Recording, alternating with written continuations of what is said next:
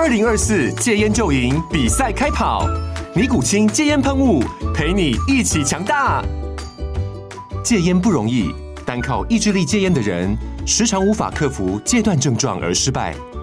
尼古清戒烟喷雾将是你的神队友，简单一喷，药品急速释放，立即缓解七大戒断症状，不限场合提高戒烟成功率。除了尼古清神队友，你还可以寻求专业医疗人员协助，一起迈向戒烟成功之路。尼古清戒烟喷雾，用科学方法戒烟，请咨询全台各大药局及戒烟门诊。本广告由尼古清戒烟喷雾、卫部药书字第零二七八三五号提供。嘉安嘉护股份有限公司，台北市中山区民生东路三段二号十楼，北市卫药广字第一一三零三零一九零号。尼古清戒烟喷雾，相伴每个新开始。你好，欢迎收看《决策者》，我是王嘉玲。今天呢，我们看到整个时序已经进入到下半年，所谓的产业传统旺季，但是看起来还是趋于比较保守一些。那究竟这个产业什么时候才要逐渐的活络起来呢？今天我们非常荣幸哦，邀请到产业的资优生，也是呃，他们连续三年的时间，他们的营收都是双位数成长。联保电子的董事长谭明珠来跟我们聊聊，欢迎谭董。嘉玲好。呃，观众朋友，大家好。谈到我们说到这两年，从去年开始一直到现在，因为库存太高了，所以碰到了所谓的景气寒冬，当然包含整个大环境的影响。那您怎么看哦？这应该是我们创业三十五年来碰到最严峻的一次。是，呃，这个三十五年来，呃，我想从二零二零，从那个疫情，从中美科技战，然后一直到这个疫情，我想整整应该将近是四年。将近四年时间，是我觉得我对我人生来讲是非常辛苦的这四年。嗯，我们看到国发会哦，他刚刚公布了七月的景气灯号，连续九颗景气低迷的蓝灯。那国发会有说，大概要等到 Q4 的时候，稍微才会比较活络一些。但是我们看到台经院甚至已经说到明年 Q1 去了。啊、您怎么来看哦？现在整体的产业景气，当然我们是资优生，据说我们的这个订单已经接到明年 Q1 了。针对我们公司，因为公司的产品如果在 focus 在网通来讲，那么我们大概有从从三个方向去去看这件事。第一个，中美科技战其实带给联保，其实反而是利多。怎么说呢？因为我们跟长期跟国外的这个 IC 的全世界的大厂，嗯，比如说像 Intel 啊、Qualcomm 啊、Broadcom 啊，甚至 TI，嗯，好，英飞凌，就是我们长期的合作，将近有将近十五年的时间的合作。嗯所以在中美科技战的情况之下呢，其实对台湾厂商是受惠。嗯，所以说，呃，对网通产业来看这件事的时候，反而我们没有受到影响。嗯，反而在这里，我们反而就是比较稳定的成长。但是以整体科技产业来讲，大家还是觉得蛮辛苦的。您觉得，就是说这个库存的调节，大概要到什么时候才会真正的缓解下来？大家可以重新从谷底出发。呃，我个人会对，就是说什么时候会开始调节，我不太敢去做这样的预言哦。但是，就是如果站在我们公司立场去看这件事的话，其实调节的时间从今年年初一直到现在，已经逐步在调节。那调节呃本身是个人看到小燕子开始有点飞回来了啊啊，那这个是我觉得是一个。可喜可贺的事情。接下来，大家很多人在谈的是，尤其在网通这一块哦，所谓的 WiFi Seven，它的前景让大家非常的期待。您怎么看？我认为，在整个网通啊、呃，这个的，因为它除了是政府的基础建设。嗯啊，像比如说像美国拜登啊，在这个竞选总统时，他也是夸下这个六百五十亿的这个基础建设。像印度也因为那么多人到印度设厂，也看好这个新兴行业，所以他们也要准备 upgrade 升升级，甚至南美洲都要去升级。那更何况就是 G7。他们也是大概预估会有大概投资六千亿，去让这个所有的网络设备去做升级。嗯，所以整体而言，我对网通的市场的未来，其实自己还是非常看好。嗯，Julie，你曾经做了一个形容，我们回到我们公司本身，您说呢？磁性元件就好像是身体里头的血液一样，只要是用得到电的。都跟它有关。是，那能不能举一些例子哦，让我们观众更有感觉？在哪些地方我们会运用到公司的产品？OK，我想很简单的谈到磁性元件，就比较专业去看，它就是一个绕线，你可以看到这个线圈跟你看到一个铁芯，它的组合，这个就叫磁性元件。那它就可以分成两块，一个是电感，一个就是变压器。嗯，哦，那对我来讲，我觉得这个。这个磁性元件就像非常大的力度，因为走到哪里是无所不在的。嗯，曾经你也说过，选择这个产品或是我们的这个选项，哎，就好像女生挑老公一样重要。当初三十五年前，你怎么会有这样的慧眼去选中磁性元件这个项目？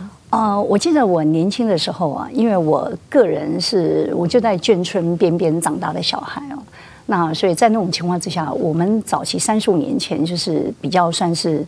呃，这个经济比较拮据的这个小孩，所以我自己一路读书，呃，就是你要自己常常要去找自己的经济啊，自己想办法要去缴缴交你的学费，所以是一路半工半读过来的。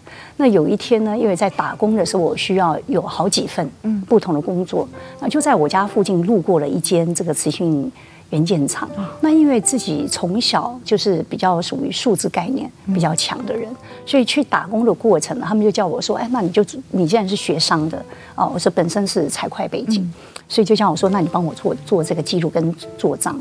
那因为人也比较活泼外向，所以老板常常不放心男生去收钱，很多的钱就叫我带一个便当盒，把钱装在里头，背一个背包。”就是书包，他说就不会有人去抢劫，哦、所以我就我们公司早期有一些的每个月我都要去收钱，收钱我发现到有一个很重要的的这个状况，比如说那家公司所做的是美商，嗯，好跟日商，那美商是每周要去收钱，嗯，那我就觉得哇，什么东西这么好，每个礼拜都可以收现金，哦、而且还可以收美金，对，那日商呢，就是你去收钱，那你就会发现到说它的毛利。是非常非常高的，所以因为这样，我我就觉得说，这个磁性元件可能是，而且又是百年里头你都需要用电，而且无法可以取代。所以我就毅然看到它的毛利有到多高？呃，如果用早期三十五年前，我觉得一颗磁性元件至少可以赚到三倍到五倍吧。哇，那时至今日呢？到现在，现在当然就比较困难，因为竞争者。越来越多，包含到中国大陆很多的竞竞争对手，所以我觉得整个调节你自己要往中高阶，嗯甚至比较特殊的的零件的地方去发展，嗯那是完全不一样的。其实现在整个市场，我们看到很多的科技公司，大家都必须跨入所谓的车用，那我们磁性元件当然也跟这个息息相关。在这一块，我们打算明年也有扩大布局。呃，就是我觉得我还算蛮幸运的，就是早期没有上柜之前呢，呃，我觉得公司小，就是你要走利基，能够赚钱，好，能够发展你的研发领域，我觉得这对公司的企业才会有生命。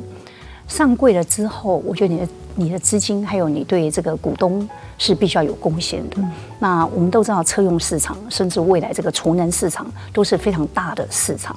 那尤其在车用市场，大概是我过去在网通业界是二十到三十倍，所以会带给我很大的一个经济规模。我觉得这个对上市贵呃的企业是有非常大的帮助。所以车用是我们三年前我们就开始布局了。所以在今年的 Q 四。我们大概就会开始做一些试产跟小量的交货。那我们的客户群大概就是服务日本、日系的厂商，呃，日系跟美系的客人。嗯哼哼。其实我们刚刚前面谈景气的时候，有稍微谈到这两年大家都在讨论所谓的地缘政治。那也因为美中科技战开始，所有的台厂都必须要面对到这个问题。以短期来讲，我们台厂当然是受惠的，大家需要我们。但是如果以长期来看的话，您怎么看这个影响？嗯，其实我觉得以东南亚，以如果以那个供应链来讲哦，就是我们产业的供应链其实是蛮短链的，因为我们如果接单的时间没有办法太长，你可能今天半个月或是三十天就要交货。那所以整个供应链的这个环节都还是在中国大陆。嗯，那如果像现在有很多网通厂，他们都是进驻到东南亚，就是进驻到这个呃越南或者是泰国。那以越南来讲，对我自己去做评估，我觉得它应该已经是饱和了，因为它只有八千万人口。嗯，你说网通进去，每一个人都都是拿到这么这么多的一个人力，那像我们这种磁性元件厂呢，其实我们大概所走的就是自动化、半自动化跟全自动化。嗯哼，所以我光全自动化就是二十三小时不落定，我可能就已经把所有它需求的量我都已经做好了。嗯，所以在这个战略跟策略上，我觉得磁性元件因为它是非常关。件的一个元器件，所以不管是你在网通上，你的包含到效率、速度，你都不能出现任何的问题。嗯，哦，那在车车的安全性上，甚至它的转换、它的能量，嗯，我觉得都是不能出现有其他任何的问题。嗯，那车用的市场是现在才刚开始，嗯，哦，在逐步的量慢慢上来。对，所以对我磁性元件来讲，我觉得可能到。东南亚或是到越南去设厂的布局，其实我是可以停看停，我反而是会在这个无线充，无线充电器也是我另外一个新的一个产品线。这个产品因为中美科技战，所以这个产品反而是我是要关注在这个市场的发展，因为它量可以非常非常的大，那它也变成是一个 finish products。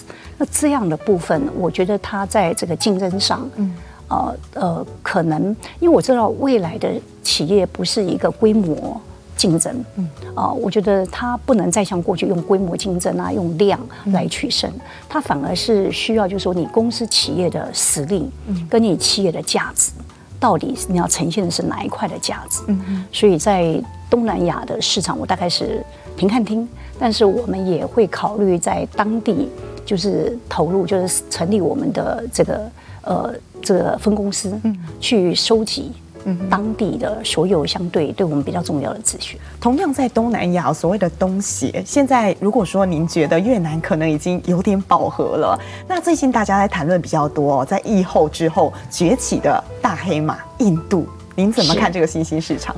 嗯，我想我。呃，可能也不是如这个所有的专家这么好，我只能个人用个人立场的小小的站在一个磁性元件的立场去看它。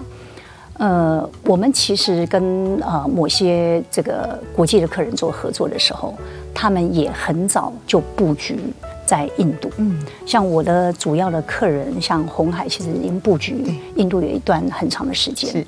那我想这些所有的比较大的客人去的布局，大概都是有手机，以手机为主。嗯。那所以，所以目前来讲，我们大概会配合我的客人，会在车用的市场的的开发。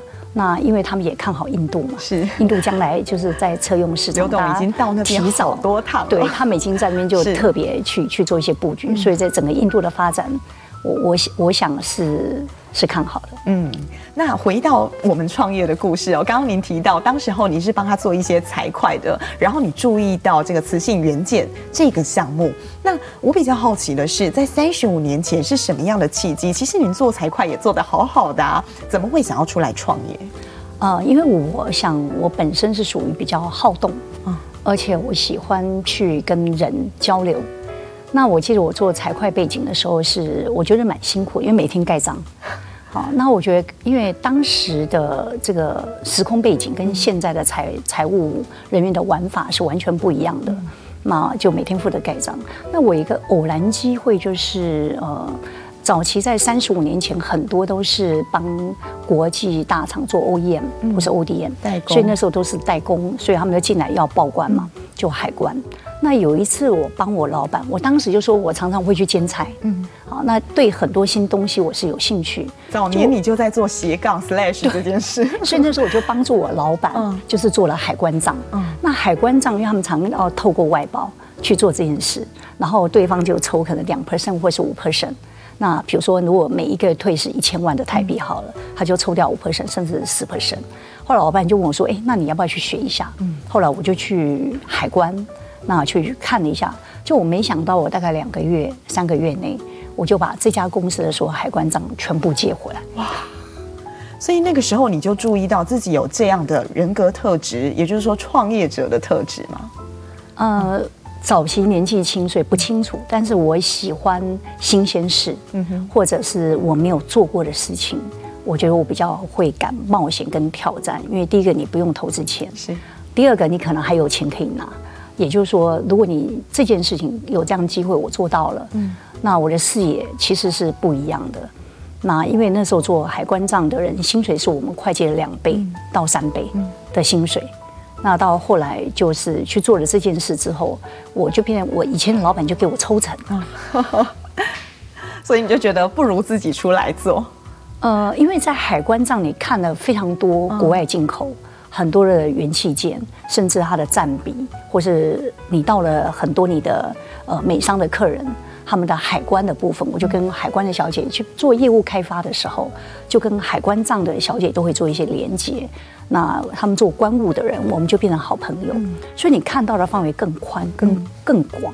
那我就觉得说，那如果这样，磁性元件的占比竟然是在全世界有这么大，呃，三十五年前在台湾的部分的市场，你你走过去，就像现在的那个。那个手摇、手摇、手摇影、手摇影一样，你两步路、三步路就是一家磁性元件厂。哦，所以就是磁性元件厂王国的概念。对对，进入这个市场的时候，其实一开始您的创业资金哎也蛮少的。是 那个时候大概拿了多少创业基金？其实我自己身上只有五万块哦啊，然后我去跟我的家人借，我整个筹资了二十万。二十万你就敢创业了？是嗯，那一开始顺利吗？哦，当然是很不顺利。我刚开始创业是约的，我知道这个技术是非常重要，品质也非常重要。因为我刚开始出来创业是锁定帮日本做代工，他们那时候就是呃做这个卫星通信。那因为那时候的量不是很多，那要求是很龟毛的，所以没有人要帮他做。所以当时我第一个客人。就是属于呃，就是透过台湾的厂商去接到日本的这个卫星通信里面的元器件。嗯哼，起初啊，我们做的是代工，但后来什么时候您觉得你要进入到 R&D 所谓的研发？其实一刚开始我就没有考虑是百分之百代工，所以我大概就做了大概台湾的代工厂，我大概做了三三个月。嗯，就是我希望让我产线是稳定的，嗯，把他们人员培养上来。那我在同步创业，我有邀约两位是技术背景的，嗯，一个负责品质，一个是技术的创新，嗯，所以我们三个人就出来创业，嗯哼，可是创业不到一年就倒了嘛，倒就是被亏欠了两百万，嗯，那因为当时的总经理不是我，那是我们的另外一个技术同仁的技术长，那因为他也是希望说在这个电源。当时在台湾冲刺都是 monitor 的天下，那里面都要用 power supply，所以用这个 power supply 的时候，呃，他就觉得那个量大，很很容易一张订单就五百万、一千万，所以他就基于这个心态就去做了，就没想到所有当时的人，在一九九四年、九二年就陆续都是西进到中国大陆去了，所以台湾就放倒，所以我们也在那一波也也也遭殃了。但是在那一波的时候，你并没有想过要放弃哦。Julie 有两个孩子，一男一女嘛。那他形容联宝就像他的第三个孩子一样，你绝对不会放弃他。是那个时候，你是用什么样的底气去重新站起来？呃，两个原因，因为第一个，我觉得从公司一刚开始进入的状况，并不是技术不好，嗯，也不是品质退退货，而只是在这个对人。的部分是很单纯的，然后第二就是说对市场的掌握度不清楚。一九九二九四开始陆续很多人就是就是西进，甚至到马来西亚槟城设厂，在这个外面的市场的变化环境，我我觉得我们太单纯，所以不是因为我们的技术不行，所以我觉得说我愿意再试，嗯哼，就这样。那第二就是说，第二个原因就是我觉得人的一生就是。是最公平的，就是时间是最公平，二十四小时都是一样的。所以我如何在这个八小时，甚至我愿意投入十二小时，我能不能做到跟别人不一样的价值？嗯，所以我就坚持说，既然我觉得这个行业当时我看准了，也问了很多朋友，我觉得它是对的产业，那我只是跌了一跤，为什么我不能再试？嗯哼，其实那时候你也蛮辛苦的，因为你除了要顾公司，然后重新让它站起来，肩负这么多人的生计，另外一方面你也要 handle 你的家庭，对你可以把家庭照顾得很好。如何身为一个职场女性呢？尤其又是创业者，怎么样兼顾？呃，我觉得这是非常困难的，非常非常困难。是我非常感谢我的父母，我的父母就是因为我那时候单亲嘛，嗯。单身，所以我唯一的就是，我就告诉我的孩子说，我能给的最重要的就是金钱，就说你的生活是不能出问题啊。那生活的安全跟照护是很重要的。嗯、那我的家，我的父亲那时候就跟我讲说，家里不会少一双筷子，所以你就把孩子他们带回来，那就是我的父母。呃，我的父亲跟我母亲每天就是这个孩子的三餐照料，全部由他们。那我是很坚强的，很坚强。然后第三个就是我自己就承诺，我九点以前一定要到家。哦，啊，那这容易吗？呃，不是很容易，但是至少你九点以前一定要做到。嗯、就是你回家，你至少他们在睡觉的时候，你可以看到他们。嗯、那第三，呃，我还做了一件，我觉得我在当时，嗯，感觉还蛮有智慧的。嗯就是我经常，当然对孩子们的沟通，就是他最重要的时间，是我一定要出席，像母姐会啊，或者是我儿子、我女儿他们最重要的时间，我一定会到。嗯哼。然后，所以跟老师，我是经常每个礼拜会跟老师沟通。嗯哼。那我觉得，如果是能够邀约老师当做家教，那我对我孩子的教养，其实他负担了，帮我把这一块的部分，甚至我跟他沟通，他就可以把这一块，就可以帮我。来跟我的儿女来做沟沟通跟这个传递这样的一个咨询，我觉得会获得他们对我的谅解。说您的啊双亲哦，可能是你最坚强的后盾。曾经 Julie 你说过一句话，你说你的人生当中你很喜欢挑战，你带有这样的 DNA。那人生当中你都选择最困难的去挑战，您觉得这跟你的成长背景有没有相关联？我觉得我回头去想，我觉得是的。因为我们我从小的部分，因为我们在那个三十五年前那个时代哦，坦白话讲是比较重男轻女，所以你读书都是男生先优先，那我必须要去赚钱，然后去养这个家，那甚至来帮忙。我们当时是有很多的会啦，教会啊，帮我哥哥啊，好帮我两个哥哥一个弟弟。那我们在那个时候也认为是好像应该的，女生就应该是这样。可是你回头看到说，哎，那我自己呢？那你自己要想办法，你可能要想办法去解决你的学费。假如说你要继续读书，好，一直到你可能要出国留学，那这种的经费，你可能家人一开始就告诉你那是不可能的。嗯、我可能只能供应，呃，我记得我父亲跟我讲说，我只能供应你是国立的，私立学校我们是读不起的。如果你考不上国立的，就不用了。啊，那第二个就是说，我们最多就是供应你到高中。嗯。啊，甚至国中毕业，高中你可能自己要独立去想办法，嗯，啊，去包含你的生活费，你都要自己去想办法。所以，所以当时也没那么多比较，就觉得，哎，父亲告诉你这样，那他就是一个命令，那就是你知道这是你不用争的。所以，我觉得回头去想说，这个也也造就了我很多的韧性。我从小就是自己要想办法去找你的生活费，从小就要想办法你，你你下一学期你的学费要从哪里来？嗯。当你在低谷的时候，就是生活当中很困难的时候，你怎么样去度过它？甚或是说，在这样子艰辛的环境当中，工作还有生活，你怎么样去达成一个平衡？呃，第一个，我觉得我是完全没有时间可以去思考。因为你早上起来七点你就开车要出去了，嗯。好，那你中午吃饭时间也是不太够，因为自己要创业。因为我回头就是说，我那两个跟我合作的伙伴们，就因为上次的那个倒闭或还有各方的事情，他们陆续纷纷觉得这件事是很危险的事情，所以创业这件事对他们来讲是太辛苦了，所以他们不敢尝试，所以最后就丢给我。那回头就谈到，就说我觉得创业一家公司，它就必须要对员工、对你的客人、你的供应商是要负责任，就像保险。你你做保险一样，你要对很多人去做一些风险，那他对这个这个投资是一个保障，所以当时我就认为这个部分我只能坚强，自己能够站起来。那我比我的人比较乐观，因为我在对不好的情况之下或比较差的状况，我通常不去想太多，因为我觉得当你越想，你会觉得自己越苦。那你不如去自己委屈了，对，站不起来。我觉得在我还没有到成功的阶段，或者说经济能力不够的情况之下，我回去去看跟我同年的，我觉得都是差不多。你只是回头去看年纪比你大的，那可能有一路上有很多人都跌倒了。嗯，真正的成功的不过那一两个人。嗯，所以我就回头常常告诉我自己说，我不要去想那么多，我应该是往前看，往后看，甚至我当时就找标杆。就在这个业界，或是跟我们类似的人，有谁他是非常好的。比如说我客人的老板，是我我的客户的老板娘，嗯，啊，或者是某一些的采购，那我就尽量去看他们为什么能够成就这件事情，嗯，为什么他企业可以做得这么好，为什么他可以？那我是不是也能够？所以我常常是给自己鼓励。嗯哼，Julie 非常喜欢一种花——天堂鸟。是为什么您特别喜欢天堂鸟？它带给你什么样的这个鼓舞？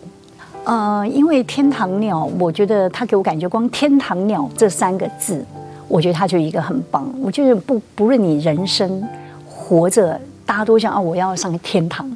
哦，每一个人我要到走到天堂去。嗯，那天堂呢，它是飞着，然后它有多色彩，代表你的人生是彩色的，而不是黑白的。啊，这是第一个。第二个是它的颜色，让我觉得是呃不是那么熟。啊，那看到这个部分，我就觉得说我人生是充满喜悦，那它会带给我很多的这个呃幸运。好，所以他是给我这种感觉。其实走过三十五年非常不简单哦。当然，创业初期我们也是跌跌撞撞，到后来这几年，你也形容三十五年来最辛苦的这个景气寒冬。那平常啊，碰到这个压力很大的时候，您都用什么方式来舒压？其实我呃有一段时间是比较经常会去游泳。嗯，因为你在游泳的过程是第一个就是呃你没有办法去想，因为游泳技术也不是那么好嘛，所以你就要专心。去游泳，然后赶快把它，就说是不是我今天可以突破五百、八百啊、一千呐？就用这样的一个突破性。嗯，那发现别人也就是说，哎，你的气色怎么变得这么好？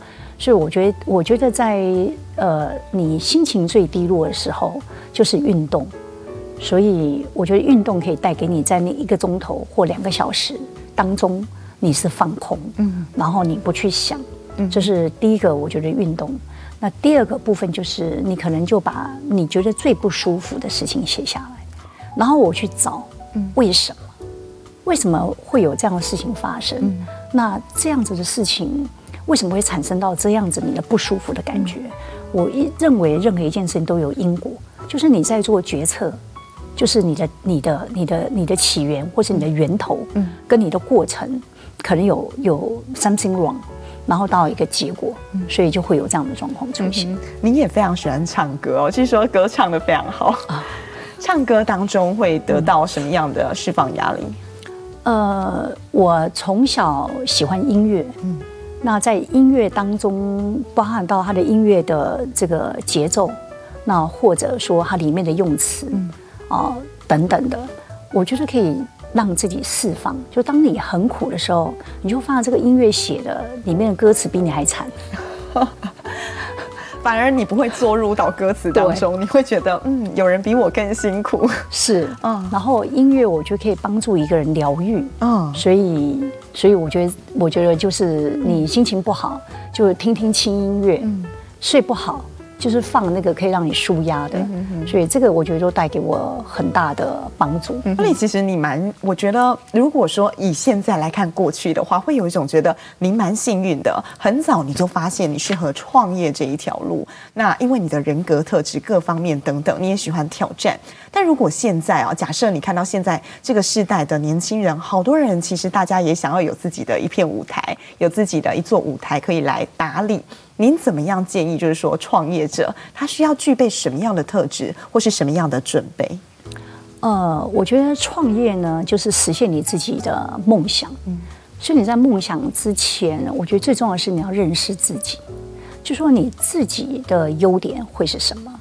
那你自己没办法克服的，或带来给你很多挫折的，到底是什么？嗯，我觉得创业，呃，不管你做什么事情。啊，什么样的创业？创业不见得说你一定要上市柜，你做每一件事情，你有一份成就感，我觉得那就够了。嗯哼。那最重要就是说，当你失败的时候，你是用什么态度，嗯，去面对？嗯哼。它是不是会带给你痛苦，还是会告诉你，呃，让你自己觉得说，哎，没有关系，我我还可以再来。嗯。那我觉得这是积累我很多的经验跟历练。所以我我认为，我我我觉得他就是要认识他自己，嗯哼，知道自己什么。部分啊，他能够就说这样的挫折带给他的痛苦，他怎么能够承受？如果他能够承受，我觉得他就可以去做。您率领联保电子一直到现在三十五岁了，您的第三个孩子现在也已经拉拔到三十五岁了。对于这第三个孩子，在未来五年也好，十年也好，你有什么样的期许？呃，我现我对这家企业就我第三个孩子嘛，所以我觉得很幸运，终于在最不好的情况我们上柜了。嗯、那上柜就意味着，就是说过去过去我不敢做太大的投资或是投入，所以我就是 focus 在聚呃在利基型的产品，所以它的业绩营业额它不会有太大的成长。嗯、可是上柜之后，我觉得脚步想法不一样了，因为我有一群跟我合作的这个。呃，干部，啊，他们跟着我大概有二十年，甚至更长的时间。嗯、那我觉得在这里，就是我很期待，我可以拥有各种世界，呃，来自于世界各地不同的人才。嗯、那我觉得一家公司成长最重要就是人才。那在人才里头，我觉得你要给他自由的空间，嗯、然后去鼓励他，再去做一个创新跟创造。所以未来的五年，呃，我觉得我的运气很好，是现在我们就已经聚焦在车用市场，嗯，还有我们进入到无线充电器这个市场，它变成一个成品。那这个当中，在无线充呃充电器里头，它最重要就是核心就是那个线圈，那线圈就各式各类，那它也是我的核心，尤其它的变化不会只是一个圆圈，它有正方形，有各方面的。那我觉得我可以带给我最希望的是联保是一家科技服务的公司，也就是说，你你用服务去服务的全世界，呃，可能需要的，你为他们做差异化的设计，你为他们去做到他们的期待，或者他们比较细致化想要做、想要成就，或者想要想要把这个产品做到一个。